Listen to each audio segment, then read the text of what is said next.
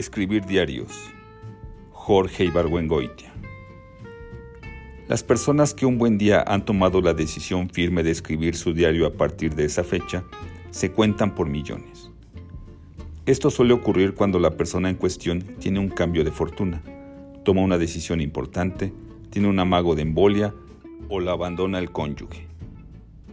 Lo primero que hace quien ha decidido escribir un diario es ir a una tienda de regalos y comprar un libro forrado de marroquí que diga diario en la pasta, con letras de oro y tenga hojas inmaculadas. O bien, si es hombre de empresa, compra una grabadora. ¿A poco se les ocurre escribir un diario en máquina? Podemos imaginar al nuevo diarista con una pluma en la mano, sentado frente a una mesa y el libro abierto, pero en blanco, mirando volar una mosca. De repente le viene la inspiración y escribe, cenamos en prendes o se habló mal del gobierno. Si es mujer, puede escribir, se acuerda todavía del vestido que estrené hace 25 años. Generalmente, al cabo de 30 apuntes, el libro forrado de marroquí se queda en un cajón, perpetuamente cerrado. O bien va a dar junto a la mesa del teléfono y se llena de números de siete cifras, que nadie después puede adivinar a quién corresponden. Hasta hace pocos años, el arte de escribir diarios era algo que no entraba, como arte, en mis territorios. Me imaginaba que era oficio de mujeres empeñadas en apuntar todo lo que no sucedió, o de mediocres que tuvieron la fortuna de convivir con algún figurón, como Goethe o Luis XIV. Cuando fui a Europa por primera vez, hace mucho tiempo, la mayoría de mis compañeros, jóvenes de 16 o 17 años compraron, antes de salir de México y por recomendación de sus respectivas madres, una libreta de 350 para escribir su diario de viaje, con la esperanza, probablemente, de llegar a los 50 años, abrir la libreta otra vez, leer los apuntes y reconstruir en mente aquel viaje precioso de juventud. Los veía en las noches, apuntando con muchos trabajos. Fuimos al Museo Británico y, después, a comer a Woolworth. A este respecto yo dije una de mis pocas frases profundas de esa época. Si no puede uno recordar algo sin ayuda de un acordeón, es señal de que más vale olvidarlo.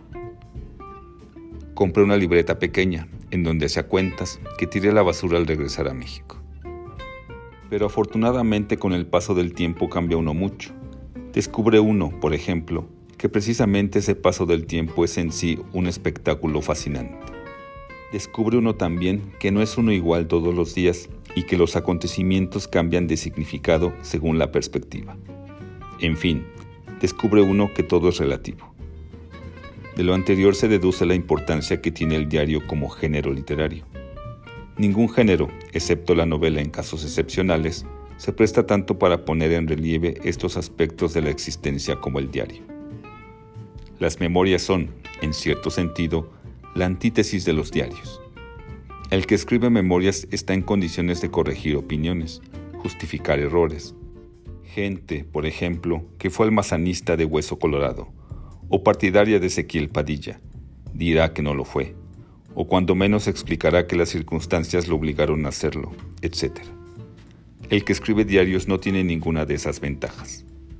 Por otra parte, el que escribe memorias está tenido a la suya propia, que es una de las partes de la mente más tramposas. El que escribe diarios en serio es un señor que ha emprendido una tarea que va a terminar el día en que se caiga muerto o se quede gaga. Por otra parte, está escribiendo un libro póstumo, por definición. Es un libro dirigido a un público desconocido, de una era futura, con la que no se tiene compromisos, al que no hay que halagar, ni fascinar, ni divertir. El que escribe diarios es un señor que se levanta todos los días, se sienta frente a una máquina y escribe, bajo el encabezado de la fecha del día anterior, lo que se le ocurra en un renglón o diez páginas. Cuando termina, toma lo que ha escrito, lo guarda cuidadosamente en un archivero y lo olvida. Lo más recomendable es que no vuelva a leerlo ni a retocarlo. Durante el día escribe otras cosas, novelas, artículos periodísticos, cartas, biografías, ensayos. El día de su muerte llega el compilador, de preferencia una persona inteligente, que abre el archivero, revisa los papeles, corta lo que es repetitivo, aburrido o imbécil, agrega en cursiva párrafos explicativos y forma un libro que va a permitir a un lector enterarse de qué fue lo que hizo. Pensó, sintió o creyó un hombre desconocido que ha muerto.